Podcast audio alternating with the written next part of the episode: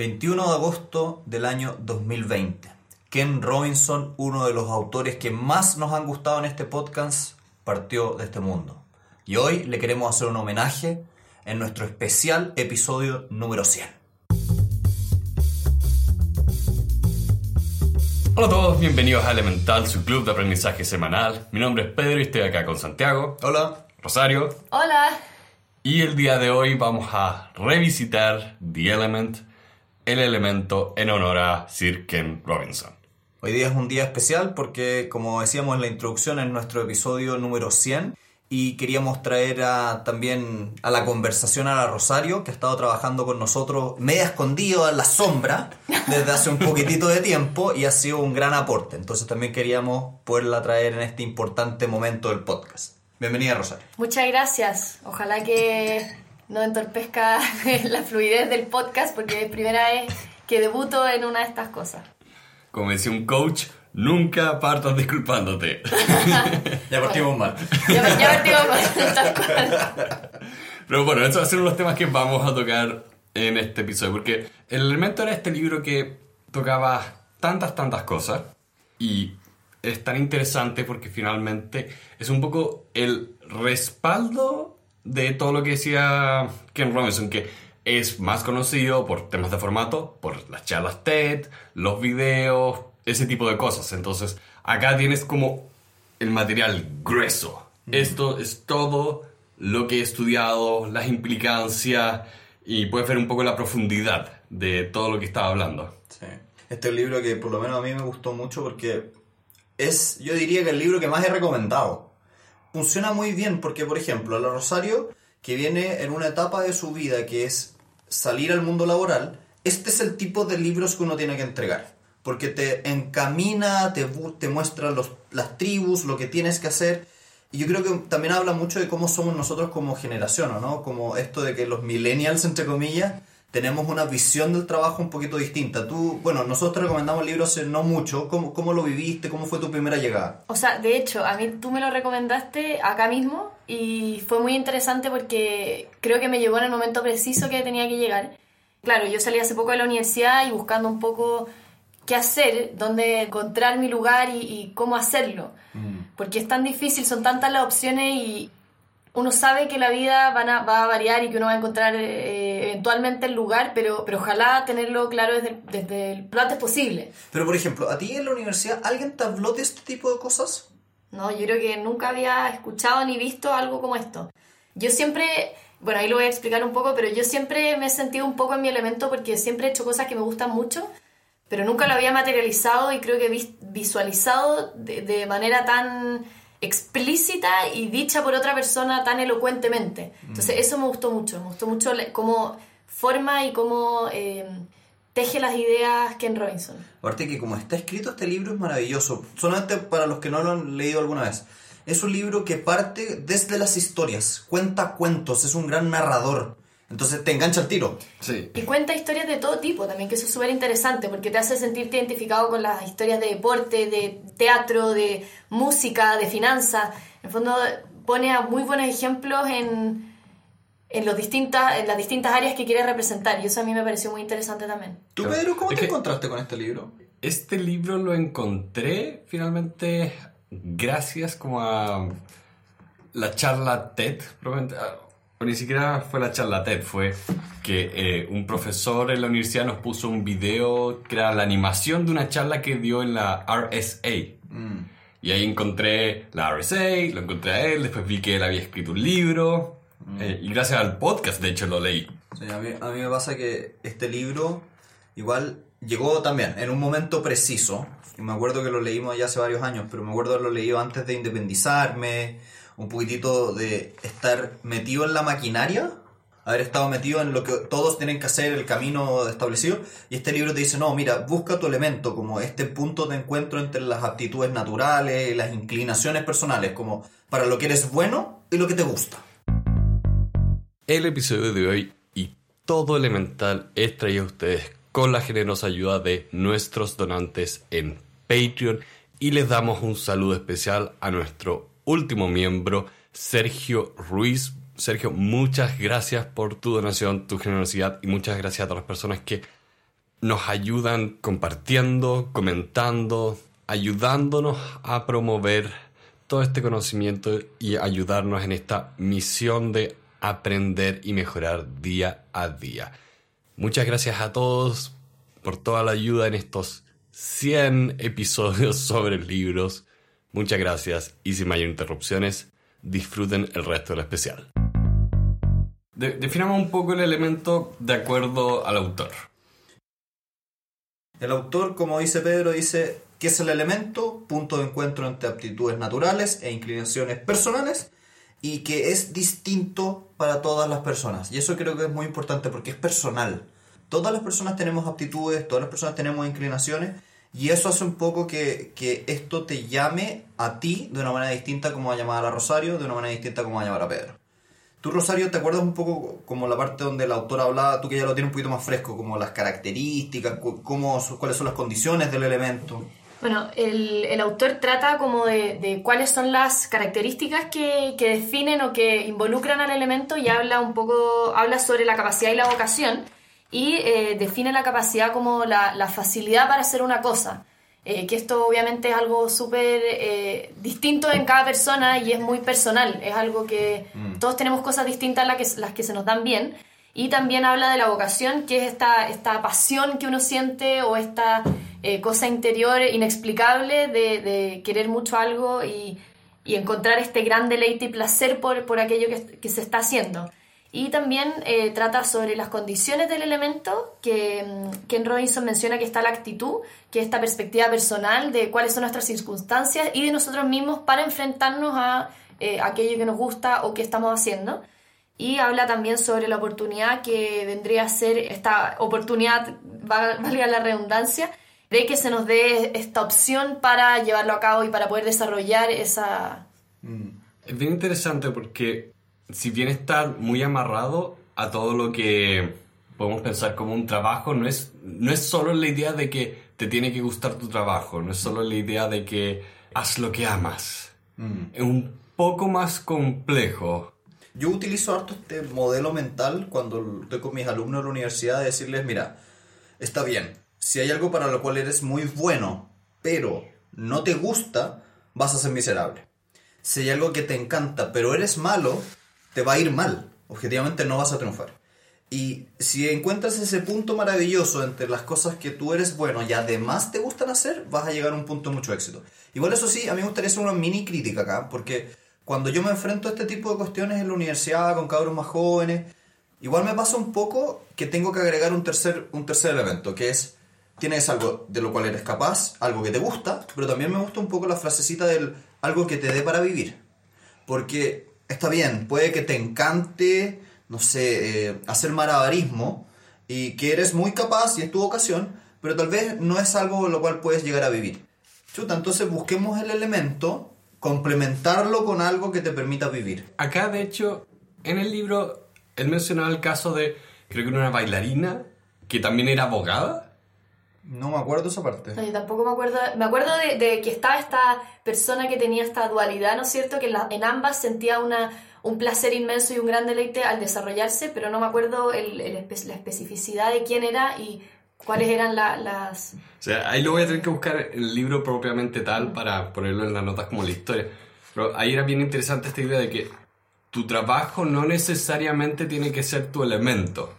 Tienes que como que aterrizar ese componente ese componente de, ok, necesitas pagar las cuentas al final de mes y si no te sientes realizado en tu trabajo, puedes o cambiarte a un trabajo donde sí te sientes realizado y que sí pagas las cuentas, o buscar un espacio fuera de tu trabajo. Bueno, de hecho, el, el autor menciona de que no es no es exclusivo el elemento eh, como método de, de, oficio o de, para desarrollarse profesionalmente y ganar plata con eso. Incluso menciona que hay personas que lo, lo encuentran fuera de su trabajo eh, este elemento y que no, no, está mal, no es algo, o sea, no, no, significa que porque uno no esté ganando plata por eso va a ser menos profesional o menos bueno para lo que está haciendo.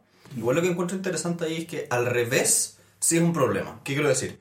Si solamente te enfocas en ganar dinero, y no estás en tu elemento en ninguna de tus áreas de vida, probablemente vas a ser una persona que no le va a gustar su vida. Vas a ser un poquito miserable en cierto sentido. O sea, incluso el elemento puede ser un desahogo creativo para llevar más la semana o el mes o etcétera. Muchas veces uno puede tener una profesión que le guste medianamente, que hace algo que haga bien y que le dé plata, obviamente, porque es algo que todos necesitamos para vivir, que le traiga pan, pan a la casa, pero que a la vez tener este desahogo creativo, eh, sea cual sea, eh, en el que uno se pueda desarrollar y tener este espacio, ¿no es cierto?, propio. Mm. Bueno, tenemos amigos que pintan. Nosotros Ah, hacemos Ustedes podcast. mismos, Nosotros hacemos ustedes mismos. Su desahogo creativo es el podcast. Yo diría que a mí me encanta hacer videos. A mí me encanta, me encanta hacer videos. He agarrado el gusto por editar y yo de hecho tenía mi canal de YouTube personal que todavía está ahí.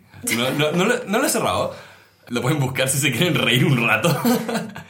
Pero era mi espacio para tratar cosas nuevas que me llaman la atención. Era como, oh, tengo que hacer esto. O sea, de repente se me ocurría una idea como de un chiste que necesitaba hacerlo y iba, gra- grababa, editaba. Ahora hago eso todavía, pero más que nada lo mando por WhatsApp. Bueno, ahora lo subo a mi Instagram, pero es privado. No, no van a ver mis obras de arte. No sé si son obras de arte, las categor categorizací, categorizací, ah, da, da, da. categorizaría así. Oye, Santiago, ¿y tú cuál crees que es tu elemento fuera de tu espacio? Yo diría que es la Laboral. educación. Yo creo que es la educación. Yo, mi elemento es enseñar. Por eso soy docente, por eso estoy aquí, por eso hacemos cursos. Bueno, se nota, en la forma en que yo me expreso. A mí me pasa muy habitualmente que estoy hablando con un cliente y el cliente me dice como, qué pedagógico. Esa es la frase, qué pedagógico, como que entendí todo. Y es como, sí, porque Sí, yo, yo también pienso tengo en esa torno, a, en torno a la explicación. Y, y que no es solo un tema de trabajar en torno a explicar, sino es un tema de... Ah, la palabra es pedagógico, porque es un tema de acoger a la otra persona de una manera que tú le quieres explicar un concepto, quieres ser bondadoso con las brechas de entendimiento o capacidad o conocimiento que tenga la otra persona. Y caché que a lo que a mí me pasa con el elemento, en concreto con la educación, es que para mí no es que yo te enseñe algo a ti. Para mí es que tú lo descubras. Es sacar eso que está allá adentro, que está oculto, que tú no has visto que tienes, y que lo muestres hacia afuera. ¿Y cómo creéis que te encontraste con ese elemento? No, no sé si me desvío mucho la conversación, No, pero, no. pero la educación es, es un punto...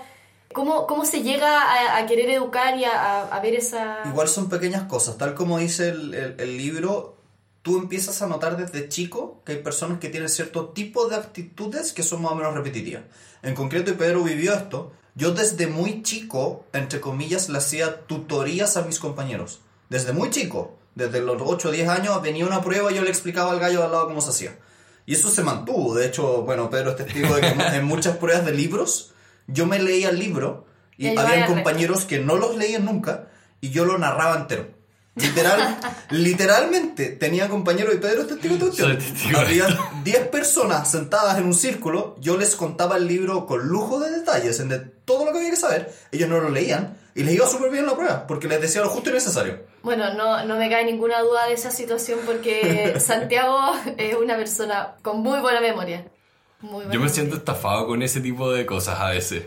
Porque me ha pasado, de hecho me pasó una vez, esto fue en la universidad, que un compañero llegó a la clase por casualidad, porque no sabía que había un control de lectura, no sabía leído nada. Yo le conté todas las lecturas y se sacó mejor nota que yo. Bueno, a mí me pasó algunas veces viceversa, que yo era la que me contaban y que me iba bien eh, por una retención muy rápida de ideas, pero Y también por no es forma- recomendable. Sí. Y también por la forma de expresarse. Hay personas que se expresan, sobre todo en las pruebas, en el lenguaje escrito de, manera- de manera mejor que el resto. Sí. Y por eso ganan en ese tipo de evaluaciones que, como dice el libro, no es de hecho exclusivamente una forma de inteligencia. Y aquí me gustaría avanzar un poco hacia la parte del libro que habla de la creatividad y la imaginación. Este libro también tiene un segundo, un segundo como bloque que habla, como que se mete un poquito en educación propiamente tal. Y que yo encontré fascinante, como desde qué es ser imaginativo y qué es ser creativo. ¿Qué te pareció a ti esa parte, Pedro? Mira, casualmente esta semana tuve en mi casa al... Yo no tengo hermanos, así que hablo de sobrinos, son los hijos de mis primos. tuve a un sobrino de cuatro años y uno de seis. Y es fascinante ver la creatividad que tienen estos pequeños seres humanos, porque creo que tenemos muy sesgada la idea de creatividad como algo artístico, como exclusivamente artístico. Pero tú ves en los niños que la creatividad es realmente algo transversal. Tiene que ver con imaginar cosas que no existen, encontrar soluciones a problemas, eh, soluciones que sean como novedosas. Es algo mucho más universal que solo decir, oh, eres creativo porque eres artista. ¿No? Y, y también está este prejuicio de que como, que, como tú bien dices, que la creatividad es artístico y por el otro lado como lo matemático o lo más rígido es la inteligencia. O eres creativo, un artista loco, o eres inteligente, un matemático bueno para los números. Como esta está como ilusión. Bueno, de hecho, el, el autor menciona que no se puede ser creativo y no actuar inteligentemente. Un artista loco, como, como tradicionalmente en nuestra cultura se le, se le llama a las personas que tienen más tendencia o más afinidad a las cosas artísticas, no se puede no ser inteligente en, pintar un cuadro como lo pintaba Pablo Picasso. No puede no ser inteligente una persona así, ni tampoco se puede no ser creativo con una teoría eh, científica. Es una cosa que va absolutamente eh, va junta y el autor menciona que la forma más elevada de inteligencia consiste en pensar de manera creativa. Imagínate personas como Isaac Newton, Albert Einstein, Stephen Hawking, que lograron entender el universo como ninguna otra persona antes de- desde lo abstracto. Ellos no tenían una forma de efectivamente ver así como yo miro esta taza de té, ellos no podían ver las leyes de gravedad, la idea de que el universo mismo se dobla cuando hay un objeto con tanta masa que ni la luz puede escapar. Y ellos, a través de este pensamiento abstracto y la matemática como medio, lograron visualizar el universo.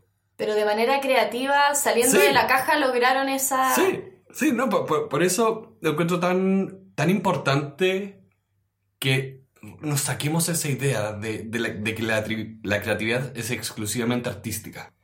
Es mucho más compleja y tiene muchas más aplicaciones. Y también es menos como, ah, es que soy creativo y hago cualquier cosa. Yo conozco gente que le dicen que es creativa porque en realidad lo que hace es que nunca sigue ningún tipo de regla. Y es peligroso con las del tráfico.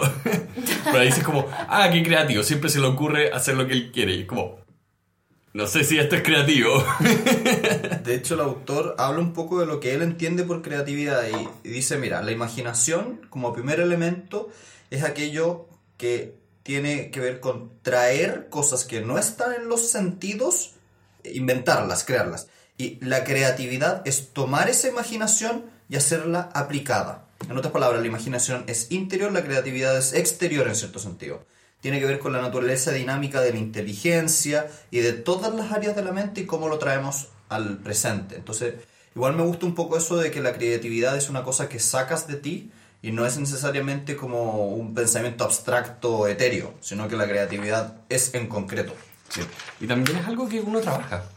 Puede desarrollar, puede mejorar. Es eh, un proceso. Es un proceso. Y de hecho, muchas cosas como de el mundo del diseño, eh, en el sentido como medio Silicon Valley, no, no tanto diseño gráfico, sino diseño de procesos de hacer cosas, tiene que ver con encontrar modelos que a ti te permitan ser más creativo, te permitan finalmente explorar todas las posibilidades antes de eh, llegar como una solución específica. La, la- la clásica frase de falla rápido, falla barato.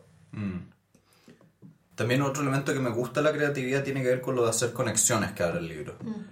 ¿Te acordás de esa parte, Rosario? Sí, que menciona como esta nueva manera o, o forma de, de entrar en nuevos puntos de vista y, y, claro, como ver desde distintas perspectivas, con nuevas conexiones, cómo materializar una idea o, una, o un elemento que esté en nuestra imaginación, que se materialice, ¿no cierto?, en esta, en esta creatividad, que él de hecho lo llama pensamiento divergente o lateral, que vendría a ser como esta nueva idea que uno quiere materializar en X cosa. Igual ahí yo creo que hay un elemento interesante que la creatividad muchas veces está asociada a la creación desde el cero. ¿Qué quiero decir con eso? Como que uno tiene esta, esta ilusión de que el gallo creativo inventa desde la nada. Pero el libro dice, mira, esto es hacer conexiones. Y aquí el elemento de la memoria también es muy importante. Y aquí yo creo que hay un, gran prejuicio en la educación moderna contra la memoria. Habitualmente, hoy en día, en la educación tradicional, se dice, no, no memorices, aplica. No memorices, crea. No memorices, resuelva. Pero para poder hacer creación, tú tienes que tener ese conocimiento, esa imaginación en tu mente. Entonces, muchas personas muy creativas tienen mucha memoria porque juntan muchas cosas que no están presentes. ¿Cómo vas a juntar dos eslabones totalmente distintos si no te acuerdas que existen? De hecho, te diría incluso más que la educación, si es que no está diciéndote que no recuerdes las cosas, te está obligando a recordar cosas de la peor manera posible. Es cuando tienes una prueba donde tienes que memorizar, memorizar, memorizar y nunca logras entender lo, lo que tú ahora estás mencionando, de que hay un valor en recordar estas cosas, no solo por la prueba. Te matan el interés. Yo creo que tiene que haber, no, no, tiene que haber ningún extremo, ni la extrema memorización de las cosas, ni tampoco la plena abstracción y aplicación de las cosas. Son cosas que creo que van unidas y la mejor manera de poder avanzar y de, de realmente entender de qué se está hablando y poder aplicarlo y eso, hacer nuevas conexiones es teniendo lo mejor de los dos mundos, tener lo mejor de la teoría y lo mejor de la memoria guardado en nosotros, combinado con esta, con esta capacidad práctica de aplicarlo y de poder eh, utilizarlo en la, la, situación que uno lo requiera. Porque te, te, pasa, por ejemplo, en las entrevistas que yo lo he visto harto en otros podcasts y otro, y otro tipo como de entrevistas en televisión que tú tienes la persona que finalmente está casi que guiando al entrevistado a que exprese las ideas de la mejor manera posible. Y entonces de repente ves mucho como preguntas que son muy como exploratorias cuando algo no queda claro. Es casi que un baile entre las dos personas, es bien curioso. Bueno, para contextualizar un poco por qué Pedro me pregunta por entrevista es porque soy periodista y como salí hace poco de la universidad, estoy haciendo, entre otras cosas, trabajando, ¿no es cierto?, haciendo estas entrevistas en vivo a distintas personas, que ha sido una gran experiencia. Y claro, eh, sí me pasa un poco eso, que de repente hay ciertas cosas que son muy fuertes en la otra persona y cómo conducirlas para que sea lo mejor posible. Obviamente que me queda mucho camino por recorrer y quizás eh, mucho aprendizaje en el que voy a tener que seguir eh, puliendo eso, pero sí es interesante ver cómo el entrevistado puede sacar lo mejor de sí para decir eh, el, y entregar el mensaje finalmente que tiene que dar, que yo tampoco sé cuál es y lo tenemos que descubrir en la conversación, que eso es muy interesante y creo que representa bien lo que tú mencionas de, de esta asociación de ideas para que la persona también pueda hacer nuevas conexiones y quizás entregar un mensaje que podía no tenerlo o podía tenerlo claro y como entregarlo al resto de, de, la manera más elocuente y clara posible. Yo tengo un poco una historia personal con esto de que, por lo menos en el colegio, a nosotros se nos, se nos villanizó mucho la memoria. Se nos hablaba un poco de la memoria, era una mala cosa, pique, hay que hacer una aplicación práctica. Y yo, personalmente, yo, Santiago, tenía un discurso muy de no, si es que lo puedo encontrar en Google, no lo voy a memorizar. Yo prefiero ser más rápido para... Decía, me acuerdo patente. Yo decía, yo prefiero ser más rápido para encontrar las respuestas que tenerlas en mi mente. Y esa forma de ver la vida se me dio totalmente vuelta cuando llegué a la universidad y me empecé a dar cuenta que si no me acordaba que algo existía, no lo podía buscar. Entonces, ahora literalmente llevo años haciendo trabajos y ejercicios de memoria constante y me ha cambiado la vida porque hoy en día voy caminando, estoy conversando con Pedro o estoy haciendo una cosa en la oficina y como hago ejercicios de memoria, me acuerdo de un libro que leí hace cuatro años que decía X cosa y ahora lo puedo aplicar en esto concreto. Y también genera un poco, y lo hemos venido conversando en el contexto de que estamos en pandemia, coronavirus, y de que se nos pasa la vida. A mí me pasa un poco que, no sé si te ha pasado a ti alguna vez, pero ¿qué hiciste hace tres años en septiembre?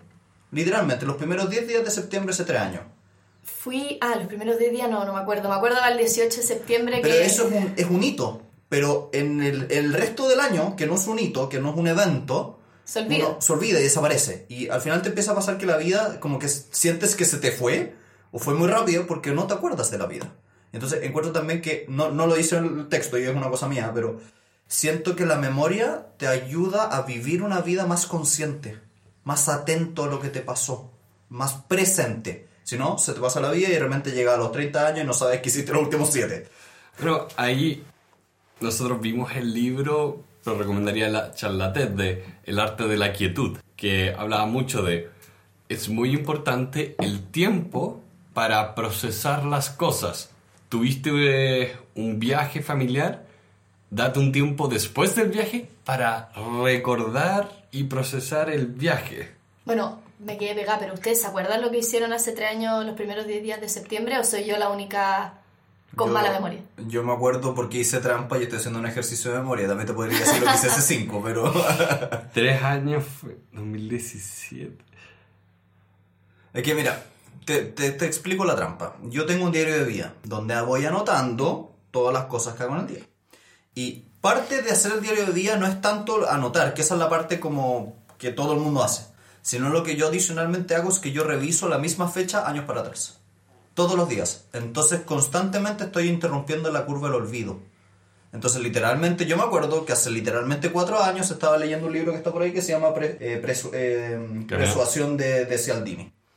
Entonces, me acuerdo que estaba estudiando sobre los usos de los, de los precios psicológicos y uh, este juego del libro que habla de los dos sastres. Bueno, eso estaba leyendo hace literalmente cuatro años. Pero me acuerdo porque hice el trabajo de leerlo e interrumpí la curva del olvido. Por lo tanto, ese libro no quedó en el olvido. Y ahora yo te lo puedo decir a ti. Y está en mi mente. Y lo puedo aplicar. Lo usé ayer, de hecho, cuando estaba haciendo la asesoría. Y usé ese libro que leí hace cuatro años. También- Si no, se hubiera perdido.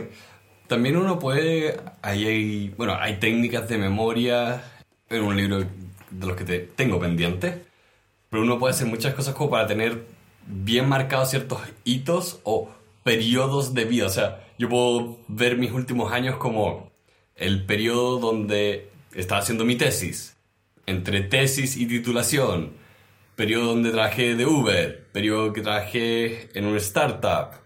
Hay cosas por las que puedo decir, ok, esta fue como la gran constante de este periodo de tiempo. Por lo menos algo, ¿te acordáis? Sí. Un tema que tocamos al principio realmente, pero que igual el libro ve en profundidad es el tema del mentor. Que creo que es algo que resuena mucho con lo que estamos haciendo acá, queremos hacer acá. Y curiosamente también, justo en los últimos meses, estaba escuchando y reescuchando un podcast de mm, el autor de Moneyball, The Big Short, que hablaba específicamente del tema de los mentores. Ahí lo decía como los coach. ¿Cuál es el efecto que tiene el coach en tu vida? Que, que puede ser una ventaja increíble en la vida de una persona. Tener a alguien que está ahí para ayudarte.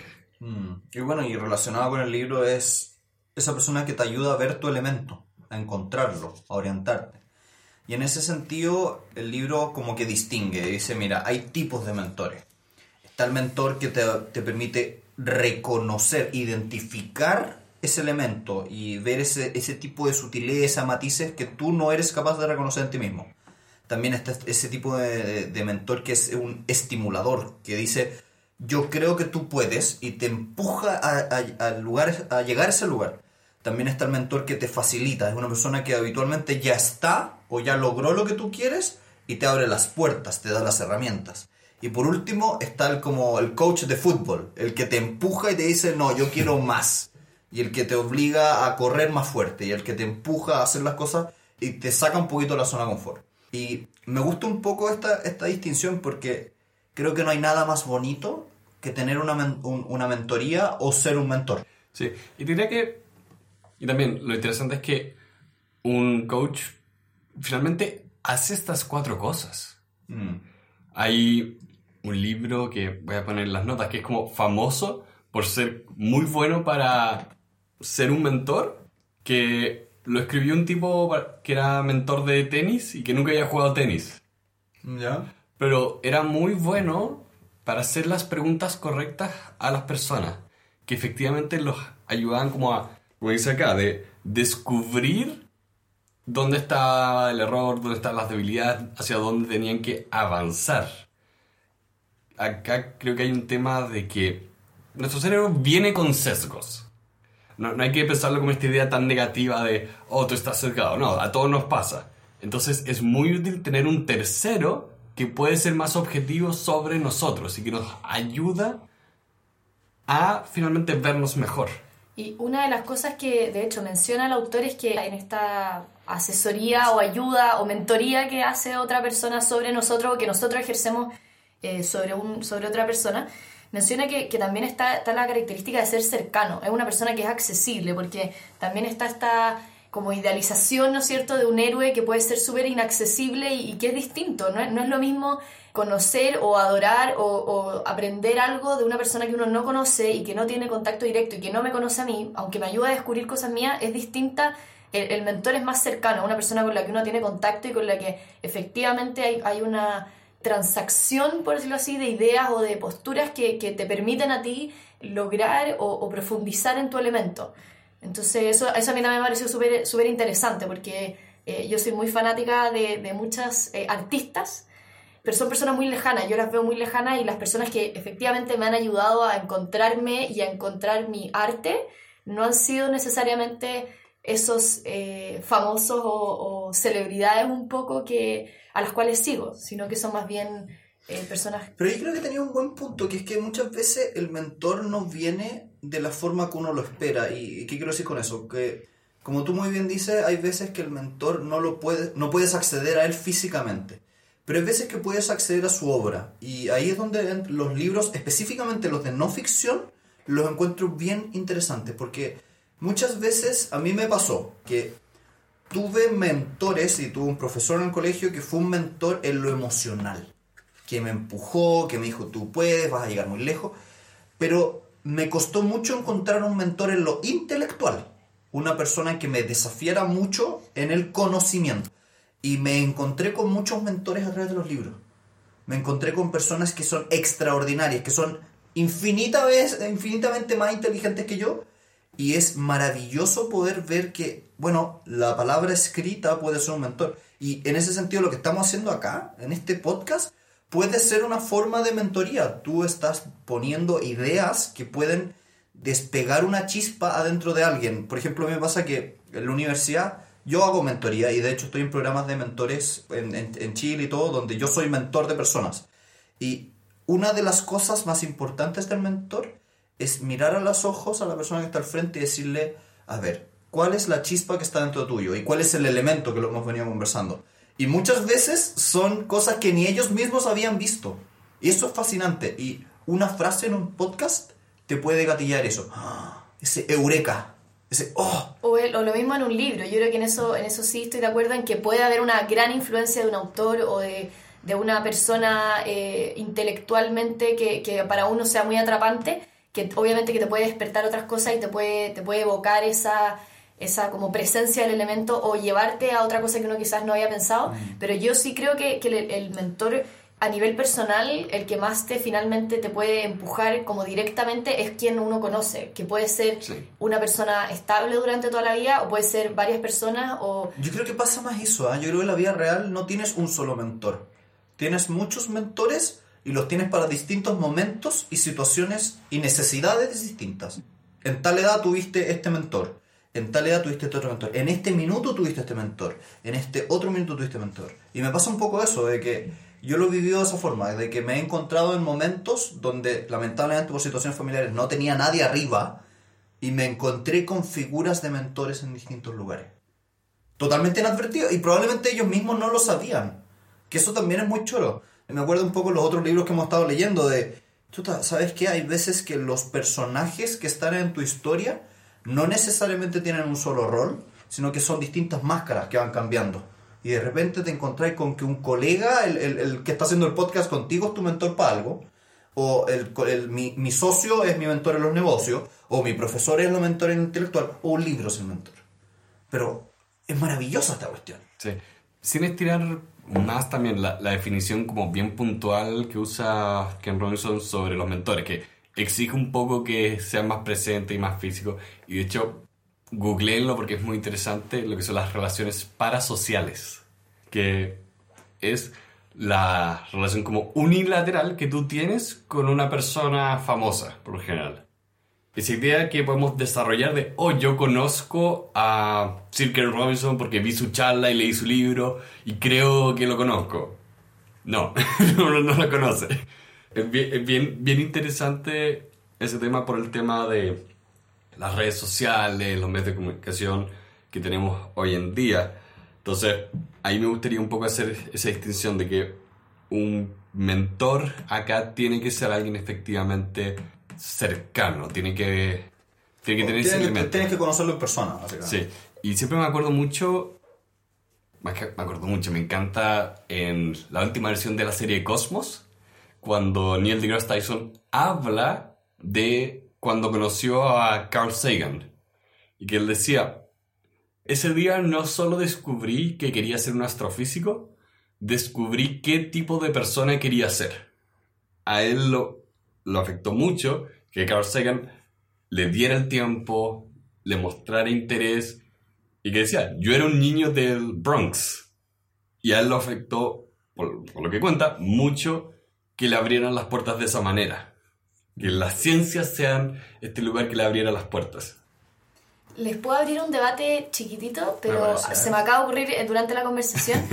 ¿Existirán los anti-mentores? Como la, la- esta persona que quizás te empuja como en, en lo contrario y que te, quizás te tire un poco como Sí, al lado sí. maligno de, de la Sí, historia. y tienen un... Sí, lo- tienen sectas. lo- no, no, pero más allá de, lo- de las sectas tienen una palabra en inglés. Son los naysayers, las personas que te dicen que no. Y estos te rodean. Te rodean. Hay muchas personas, y voy a ser súper sincero, hay muchos padres, papás, mamás, que por el genuino interés y por la seguridad de sus hijos, actúan como una especie de no mentor. Le dice, oye, no hagas esto, es un poquito peligroso, no te atrevas, sigue el camino seguro, con genuino interés y amor. Tíos, conocidos que funcionan así. Y a mí me pasaba un poco, nosotros con Pedro hicimos un proyecto social de ayudar a personas a entrar a la universidad de escasos recursos.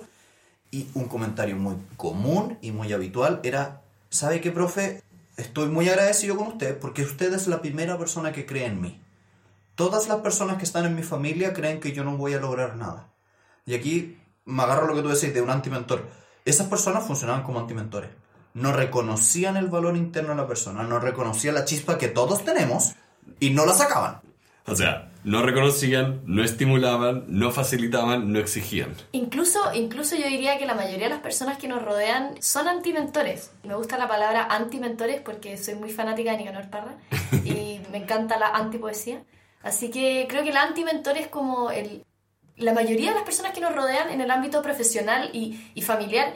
No es que no crean en nosotros, pero hay, hay ciertas cosas en las que, en las que creen que simplemente no, no es factible o que es demasiado ilusoria la idea. Sí, ti- tiene mucho que ver con la mentalidad de crecimiento versus la mentalidad estática. De tú puedes mejorar versus tú eres. Y de hecho, con lo que decías de nuestros alumnos del preuniversitario, estaba viendo como muchas organizaciones en diversos países que se dedican a exclusivamente tomar personas que son la primera generación en su familia de ir a la universidad ayudarlas en todo. Porque una de las cosas más frecuentes que decían era eso, de que como nadie en su entorno cree en ellos, no los estimulan, no les exigen que vayan. Al revés, es como, "¿Pero ¿para qué vas a ir? ¿Es necesario? ¿Tú crees que eso es para ti? Les, les ponen duda. Que a nosotros Y, nos no, es pasó- mal- y no es maldad. ¿ah? no es maldad, no es maldad. A nosotros nos, nos pasa al revés. O sea, mis papás ambos fueron a la universidad. Para mí nunca fue una idea revolucionaria ir a la universidad. Era algo que quería hacer. Quizás si no hubieras querido ir habría Claro. sido revolucionario. Claro, para mí habría sido, ¿sabes qué? Quiero ir a África a trabajar en Médicos Sin Fronteras. Esa puede haber sido mi idea revolucionaria, que habría sido la distinta, que no habría sido acogida. Y como dice Santiago, hay mucha gente que te dice que no, porque no piensan en las posibilidades y te lo dicen de verdad con cariño. Igual aquí yo haría un, hay un punto. Esto depende un poco de tu ambiente, es ¿cierto? todas maneras. Hay cosas que tú no manejas, pero llega un punto en tu vida donde es tu decisión con quién te rodeas. ¿Y qué quiero decir con eso? Los antimentores pueden ser tus padres, pueden ser tus tíos, pero también pueden ser tus amigos, pueden ser tus socios, pueden ser tus colegas. Entonces, es muy importante rodearse con personas con mentalidad de crecimiento, como dice Pedro. Tú tienes que estar con una persona que te empuje. Y hay una frase que a mí me encanta, que dice, mira, es muy fácil. Si tú corres con puras personas que corren más lento que tú, vas a ganar. Sin, sin ninguna duda. Pero si tú corres con personas más rápidas, vas a perder. Pero tu tiempo va a ser mejor. Entonces, rodéate de personas que te empujen, que sean más que tú, que sean brillantes, que sean fascinantes, que, oh, esta persona es tanto más que yo, necesito aprender de ella. Porque no le vas a ganar, pero tu tiempo va a ser mejor. Sí. De hecho, como siempre mi cerebro se dispara hacia cualquier lado. Está, está el, el vortex de Pedro, ¿no? Sí, pero eso que dices de que es importante con quien nos rodeamos, me recuerda mucho cuando veíamos, fue una cosa que me pasó con este libro, cuando lo leí por primera vez, que yo hacía paralelos con las ideas que acá tenían de tribu, con cuando leímos El Hijo del Terrorista, con lo que yo después he leído sobre lo que es el proceso de radicalizar a una persona a un movimiento extremo, que hay en un momento un fenómeno que ocurre, que las personas se separan de como su grupo, entre comillas, normal de familias y amigas y se empiezan a rodear de estas personas con ideas más extremas, más violentas y se empiezan a aislar y aislar. Y es realmente como un embudo, donde empiezas a descender, descender, descender y tienes una secta. En vez de una tribu que te lleva a algo mejor, tienes este grupo de personas que, que esto es lo notable, en grupos como más radicales, no es que tengan, no tienen mentalidad de crecimiento, son muy fatalistas.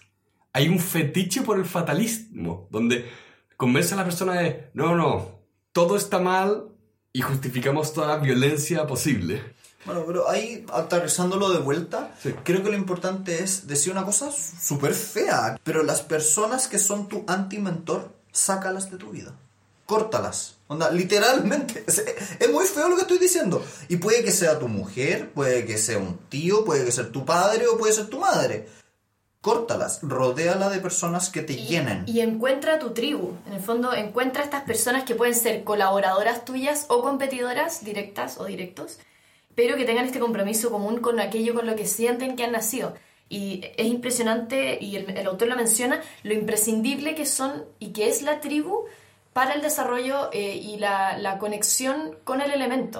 Aunque sea un, un deporte o, un- o una actividad en solitario, el, el encontrar tu tribu es importante para, para, pues claro, para desarrollarte y de hecho eh, tiene un efecto muy transformador en la identidad y en los objetivos porque te ratifica lo que uno siente, te inspira a, a- a empujarte, lo que tú decías de, de esta, de esta carrera, ¿no es cierto? Cuando estás con gente que es mejor que tú, te empuja a, a eso y te, te hace querer ser mejor y eso te inspira, obviamente, y eh, lo que mencionaba también Sir Robinson de la alquimia de la sinergia, de este como espacio... Y, y es tan rico cuando tú empiezas a hablar en el mismo lenguaje. Sí. Cuando tienes al frente a una persona que tiene la misma pasión, y como decíamos un rato, incluso puede ser tu, tu competidor. Puede ser que literalmente sea alguien con el cual se estás peleando un rol de teatro, por ejemplo. Puede ser. Pero qué rico es ver esa persona que está al frente y te empieza a tirar.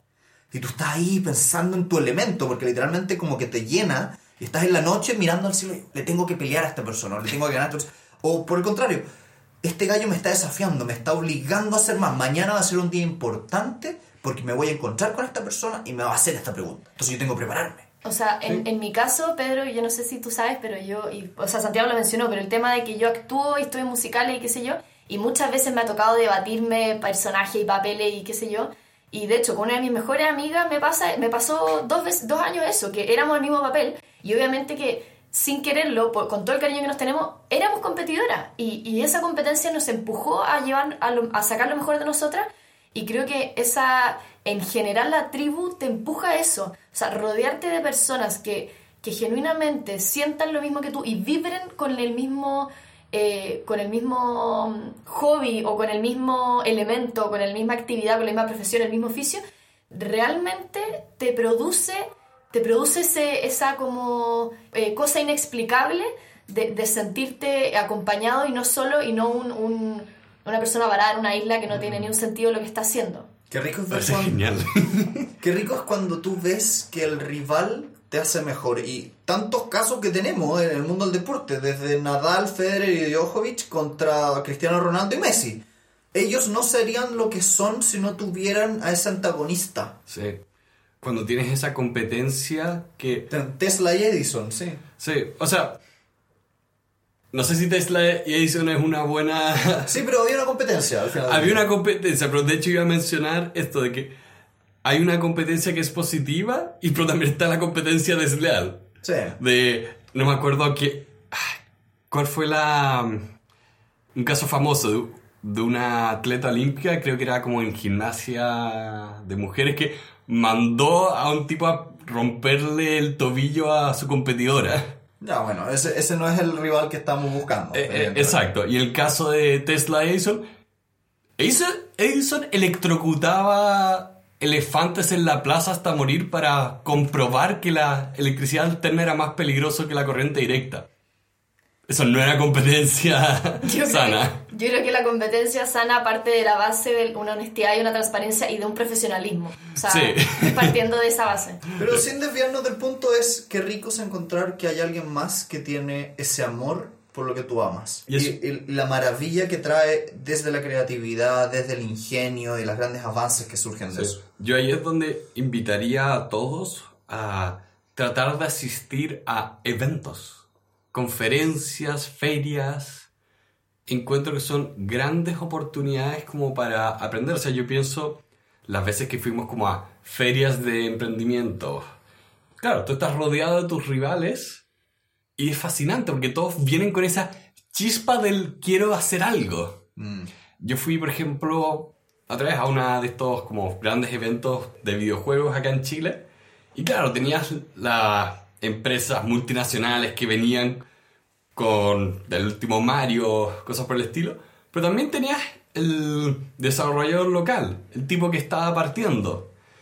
Que empiezas a ver lo que todos están tratando de hacer y construir. Es fascinante, es una oportunidad para como reenamorarse de las cosas a través del amor que otras personas tienen por lo mismo. Y quizás potencialmente encontrar la tribu, que obviamente que no es tan, no es tan fácil encontrarla. Y creo que cuando se encuentra se, se descubre un mundo y una maravilla muy profunda y muy llenadora para el alma y para todo lo que significa la persona y la complejidad de la persona humana. Sí, es tan rico saber que no estás solo. Que no estás solo, que no eres tú contra el mundo. Hay alguien más que está ahí empujándose al mismo lado. Esa es una necesidad básica del ser humano. Necesitamos sentirnos parte de un grupo. somos seres sociales y, y especialmente en el elemento eh, que muchas veces puede ser una alternativa quizás más divergente o puede ser súper tradicional, es muy alentador el, el saber que hay más personas con esa misma, con esa misma inclinación. Sí, hay una película que se me escapa el nombre ahora, pero es sobre un grupo de personas que después del trabajo se juntan como en un club de, de- teatro a aprender improvisación teatral. Y es muy simpática porque la película son todas estas historias de personas que tienen como su vida normal de me levanto en la mañana, voy a trabajar, cosas por el estilo. Todas son diferentes, pero después se juntan en este espacio donde tienen este, mm, entre comillas, hobby. Pero bueno, son las cosas que también menciona el elemento, el libro de tú puedes hacer como semi-profesional tu hobby. Hay un, un proceso de como refinamiento muy chore que puede ocurrir. Sí. Y por eso yo creo que como, como idea final es que este tipo de libros es un libro que hay que compartir. Creo que es un libro que tú tienes que hacerle llegar al- al- a los demás. Y por eso que creo que lo que estamos haciendo aquí, que es revivir esta conversación en el episodio 100, es muy importante porque lo elegimos intencionalmente y no solo porque Ken Robinson haya lamentablemente fallecido recientemente, sino porque creemos que es un libro que hay que comunicar más, que tiene que estar idealmente con lectura obligatoria para todo niño de 18 años. Ojalá. Qué iluminador habría sido y qué distinto sería nuestro país, Chile, si es que tuviéramos efectivamente eh, asegurado que todas las personas tienen esta información antes de tomar cualquier decisión. Si es muy difícil y es muy abrumadora tomar una decisión sobre qué carrera elegir o, o por dónde eh, empezar la vida. Entonces, este libro, como tú mencionas, yo también creo que se tiene que, eh, ojalá, llevar a la mayor cantidad de personas posible y aunque el elemento se puede encontrar en cualquier episodio de la vida, y el elemento realmente puedes encontrarlo a los 70 años, a los 45 o a los 93, es importante que ojalá lo tengan lo antes posible, porque es un, es un libro que independiente de en qué minuto se encuentra el elemento, es valioso porque aporta y entrega elementos, valga la redundancia, interesantes e iluminadores para, para cualquier persona en cualquier periodo de, de la vida. Y si no te gusta leer, comparte este podcast. Es una versión, es un audio. Es un audio. Si lo tuyo no es leer 200 páginas, bueno, perfecto. Utiliza este medio y envíaselo a todos tus amigos porque aquí hay un mensaje muy importante. Y siempre, siempre, siempre hay alguien al cual este mensaje en este minuto su vida le puede cambiar la vida. Sí. Y en honor a eso, al episodio 100, nosotros vamos a regalar el elemento, vamos a estar sorteando tres libros. Eh, vamos a poner más detalles en nuestras redes sociales después para que estén atentos, porque creemos que realmente en este episodio número 100 de nuestro podcast, en honor a Kim Robinson y esta intención de que estas cosas es importante compartirlas, ustedes pueden ganarse el libro. Así que con eso les damos una calurosa, eh, un caluroso saludo. Muchas gracias por haber venido hoy. Los invitamos a nuestra página web elementalpodcast.cl. Ahí podrán ver los detalles de si es que están cerca en el tiempo de este episodio del sorteo. Y de lo contrario, pueden ver todo nuestro contenido premium. Ustedes nos pueden ayudar a seguir haciendo este tipo de proyectos. Pueden encontrar todas nuestras redes sociales. Y lo más importante de todo, podemos conversar con ustedes directamente, lo cual nos encantaría. Así que nuevamente, muchas gracias por haber venido por hoy. Compartan y nos vemos la próxima semana. Muy bien. Muchas gracias por la invitación. Adiós. Chao. Chao.